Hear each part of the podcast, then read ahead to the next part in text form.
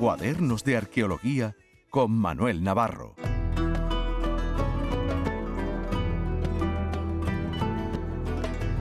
Nueve y 47 minutos de la mañana, ya saludamos a Manuel Navarro. La Manolo, ¿qué tal? Buenos días. Hola Carmen, muy buenos días. ¿Qué tal? ¿Cómo estás? Pues muy bien y si me permites, primero me gustaría enviarle un abrazo claro que sí. a nuestro querido compañero Juan Lu Artacho y, en el nombre del padre, por decirlo en términos cinematográficos, que a él tanto le gusta y que, y mm. que tanto sabe. Pues sí, le mandamos un abrazo, lo hacemos al principio del del programa, lo hemos hecho también personalmente y, antes me decía que nos estaba escuchando y que le había emocionado mucho, así que bueno, pues seguimos hoy, le, estamos dedicando hoy, hoy el programa a nuestro querido Juan Luque, que lo vamos a echar mucho de menos hoy, pero que por supuesto entendemos que, que no nos acompañe. Bueno, dicho, dicho esto, eh, Manolo, mm, yo soy muy aplicada y tú me dijiste a mí, si puedes, esta semana, si puedes, le echas un vistazo al documental eh, Cave of Bones, eh, Cueva de Huesos, que, bueno, pues que habla de, lo que hoy además vamos a hablar aquí. Me lo he visto, ¿eh? O sea, me lo, me lo he visto y además, antes de darte paso, yo estaba aquí diciéndole a Manuel Fernández, a María Chamorro, de, oye, dedicad esta semana a buscar un ratito y lo veis porque es realmente fascinante lo que cuenta, cómo está hecho, no actos para mm, claustrofóbicos extremos, ¿eh? porque vaya, vaya, pero bueno, eh, al margen del, documental en el que se, explica muy bien, pero nosotros lo vamos a contar aquí, porque ya en alguna ocasión, ¿verdad, Manolo, cuando estuviste por Sudáfrica y hablamos aquí del Homo naledi, ¿no? De esa, bueno, nueva especie, entiéndanme, eh, una eh, especie descubierta, pero que no, no es nueva, ¿no? Pero hablábamos de, ello y de todo lo que había supuesto. Pero eh, como esto no ha parado la investigación ha seguido avanzando y es precisamente lo que cuentan en este documental, pues hemos descubierto más, ¿verdad?, del, del Homo naledi. A través del Iberger, además, con el, que, con el que has hablado, ¿verdad?, hace, hace poco. Sí, pues hace apenas tres días eh, tuvo a bien concedernos una entrevista en Londres, que bueno, ha costado su, eh, su trabajo poderla concertar, porque bueno, este es un señor que está hoy en día en plena promoción del libro, del documental, está en un montón de sitios, eh, se ha convertido la verdad es que en una eh, celebridad. Una estrella, ¿no? De la arqueología, Sí, sí, en una estrella casi de la arqueología, sí, sí, total, ¿no? soportado por el National Geographic, es decir, que es que lo mueve, yo he mm. tenido que gestionar la cosa directamente con, con ellos. bueno, todo un operativo alrededor de de Berger y de todo lo que está moviendo con el descubrimiento de Homo naledi eh, y primero de Australopithecus sediva. Claro, mm. estamos eh, entre, un paleoantropólogo que ha descubierto dos especies distintas de, homínidos, ¿no? Mm. Lo cual es una rareza, ¿no? Es muy difícil encontrar una sola, pues encontrar dos, además, en el plazo de cinco años es eh, realmente una, una, rareza y una, y una proeza. Y bueno, como bien decías antes, nosotros hace unos meses, y muchos de nuestros oyentes recordarán, mm. estuvimos en Sudáfrica rodando en, las cuevas de, la cuna de la humanidad, como, como se llaman, ¿no? En, en, cuevas como Sterfontaine, como Malapa, como Racing Star, que también pudimos acercarnos, aunque no entrar en Racing Star. Mm. Eh, y, pero nos faltaba el, el testimonio directo del, del, del descubridor de Berger, ¿no? Y mm. por eso hemos andado detrás de él y, esta semana hemos podido hablar con él largo y tendido y, la verdad es que ha sido eh, un encuentro muy interesante. Yo encuentro una persona con las ideas clarísimas. Eh, una persona que lo explica muy bien. Eh, él, antes de paleoantropólogo fue periodista, fue operador de cámara y, esto lo lleva, claramente lo tiene en su, en su manera de, de, contar las cosas. Un hombre muy, muy apasionado y que está muy convencido de que efectivamente eh, este, estos Homo naledi, que son una especie, como tú bien decías, no es nueva, es que la acabamos de, de descubrir, ¿no?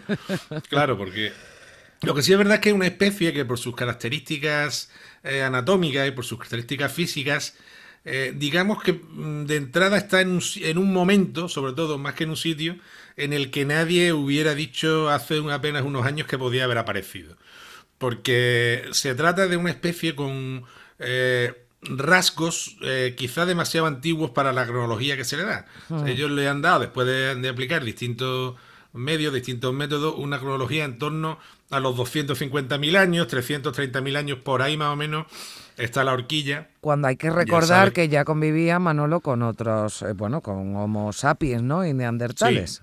Sea, que eso también es lo que además le da esa característica especial, porque estamos hablando de una especie, ¿no? Lo, lo, lo, decías, que tienen un aspecto particular, hay una recreación, ¿no? Que nos, bueno, nos acerca cómo podían o cómo podrían, ¿no? Haber sido, porque eso no, no lo vamos a saber, lo que se encuentran son huesos y, y a partir de esos huesos, pues ya nos imaginamos. Lo que sí se sabe, y eso es un hecho constatado, es que tienen un cráneo, un cerebro más, más pequeño, ¿no? Que, que, los neandertales y sapiens que ya habitaban el planeta por esa época. Mucho, más pequeño. Tienen un cerebro muchísimo más pequeño. Es verdad que el cerebro no es solamente el tamaño absoluto, hay una cosa que se llama eh, mm, coeficiente encefálico, mm. que mide el, el tamaño del cerebro en la proporción de la masa corporal, digamos, pero es un cerebro pequeño. Y sobre todo es un cerebro pequeño, bueno, y el neandertal de media tenía más de 1,5 eh, litros y, el, y, el, y nosotros un poco menos que los neandertales, que curiosamente tenían más capacidad cerebral que nosotros, pero también por, eh, en ese orden, ¿no? Mm. Eh, claro, esto estamos hablando de 400, 500 centímetros cúbicos, tratando del tamaño un poco más grande que el cerebro de un chimpancé. Mm. Lo que pasa es que en el cerebro, y eso lo saben bien los paleoneurólogos, no siempre eh, la cantidad, digamos, es definitiva, sino también la organización, ¿no? Ya, bueno, Con lo pues cual, claro, que, permíteme la broma, ¿no? Porque lo digan ahora, que yo conozco a algunos que tienen una cabeza. y eso no significa que sean más listos. y le sirve poco, claro. bueno, perdón, perdón por la broma, pero es que esto ya, en fin, me lo estaba poniendo. bueno, pero que además, además eh, Manolo, y yo creo que, que, esto es lo interesante de este hallazgo, eh, ¿no? de los nuevos hallazgos, que tener el cerebro más pequeño, eh, bueno, no implica que, fíjate que estos Homo naledi, que lo que ha sorprendido es que mm, pueden ser, ¿no? Los primeros homínidos que enterraban a sus muertos. Sí, yo el otro día le decía a Berger y se reía mucho que, hmm. el Naledi nos eh, había convertido a los sapiens, a nosotros, en ángeles caídos, ¿no? De alguna manera, eh, que esta especie, que es eh, mucho más próxima físicamente a un Australopithecus que a un humano y con menos capacidad cerebral, que se le. que, bueno, lo que ellos defienden, que es que tienen, que han enterrado a sus muertos, que eran capaces de al menos controlar el fuego y que también hacían manifestaciones de tipo simbólico, yo ya no sé si artístico, en las paredes de, de la cueva de, de, Rising Star, ¿no? Y que usaban herramientas, ¿no? O sea, un paquete completo muy desarrollado en una especie que parece un homo hábil y realmente que, por sus características físicas, ¿no?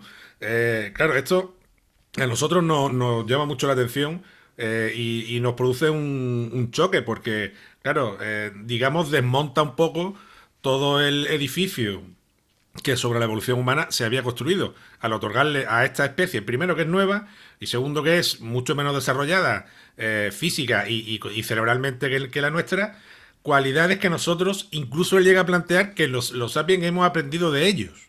Pues fíjate. Con lo cual, mm. claro, el, panorama de, la evolución humana cambia mucho, ¿no? Para nosotros que somos antropocéntricos, el, hombre ocupa el centro de, la naturaleza, eh, pensar que hemos podido compartir el espacio con gentes así, raritas, pero similares a nosotros, cuesta un poco de, yo entiendo que cuesta un poco aceptar. Claro, porque decías que incluso, incluso los sapiens podían haber aprendido porque eh, es un descubrimiento, ¿no? Que a mí también me parece muy interesante que se recoge en el documental, es que se, se hallan, bueno, dibujos ¿no? que de los que eh, los hallazgos más parecidos incluso eh, apuntan ¿no? a Gibraltar, que también hemos hablado de esa cueva, cueva ¿no? de, neandertales, pero muchísimos posteriores, o sea, bueno, pues, mm, son hallazgos posteriores a este del Homo naledi, pero que hay dibujos similares a los que se encuentran en esta cueva de los huesos. Efectivamente, si tomamos esas rayas en las paredes como que han sido hechos, esto algunos científicos lo ponen en, en duda, ¿eh? Dicen que se debe a la fractura natural de la, de la roca. Sobre esto también hay muchas controversias, como te puedes imaginar en todo, ¿no? Pero si damos por bueno que son grabados, hechos por los Nalevi, que por alguna razón se metieron en esa cueva tan pequeña y tan estrecha y tan difícil acceso, pues efectivamente son unos grabados prácticamente iguales a los que hay en la cueva de en las cuevas de Gibraltar, de, de Gorjan y Vanguard, y que, pero que son muy posteriores y que los hizo otra especie, que es el hombre de, Neandertal, ¿no? Mm. Con lo cual, claro, ahí se establece otro debate sobre si hay una serie eh, de, patrones gráficos que, la especie humana o las próximas eh, repiten de una manera natural.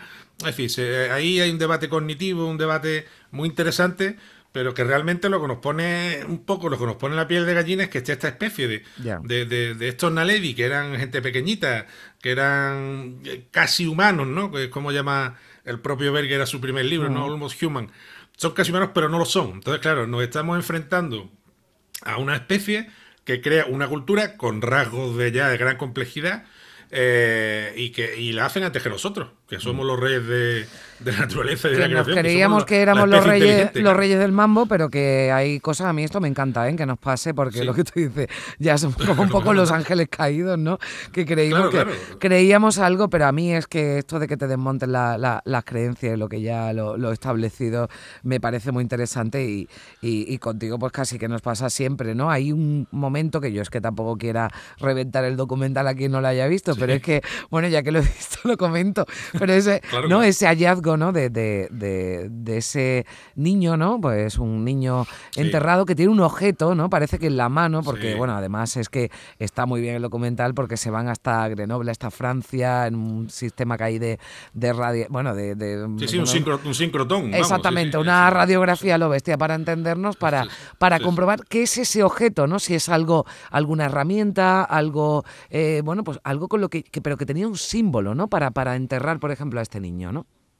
Sí, parece que es como en el caso de la famosa Excalibur de la cima de los huesos, parece que se ha colocado esa herramienta deliberadamente en la mano de ese niño que sea, a su vez se ha enterrado también deliberadamente.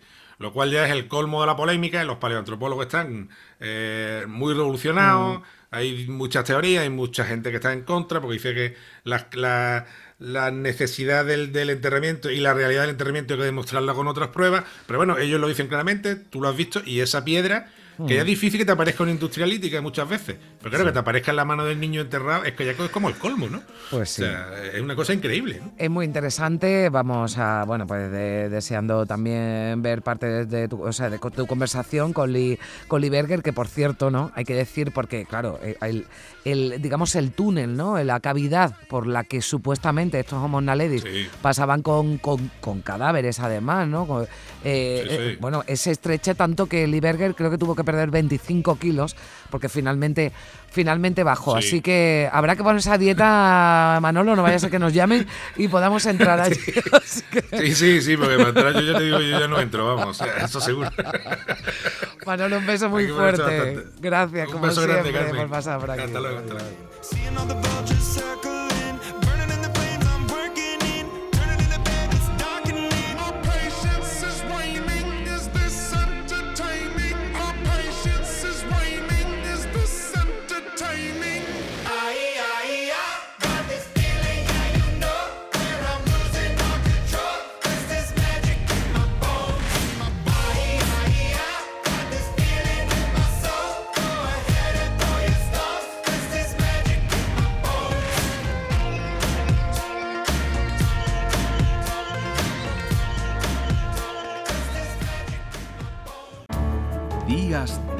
Andalucía. Con Carmen Rodríguez Garzón. Canal Sur Radio.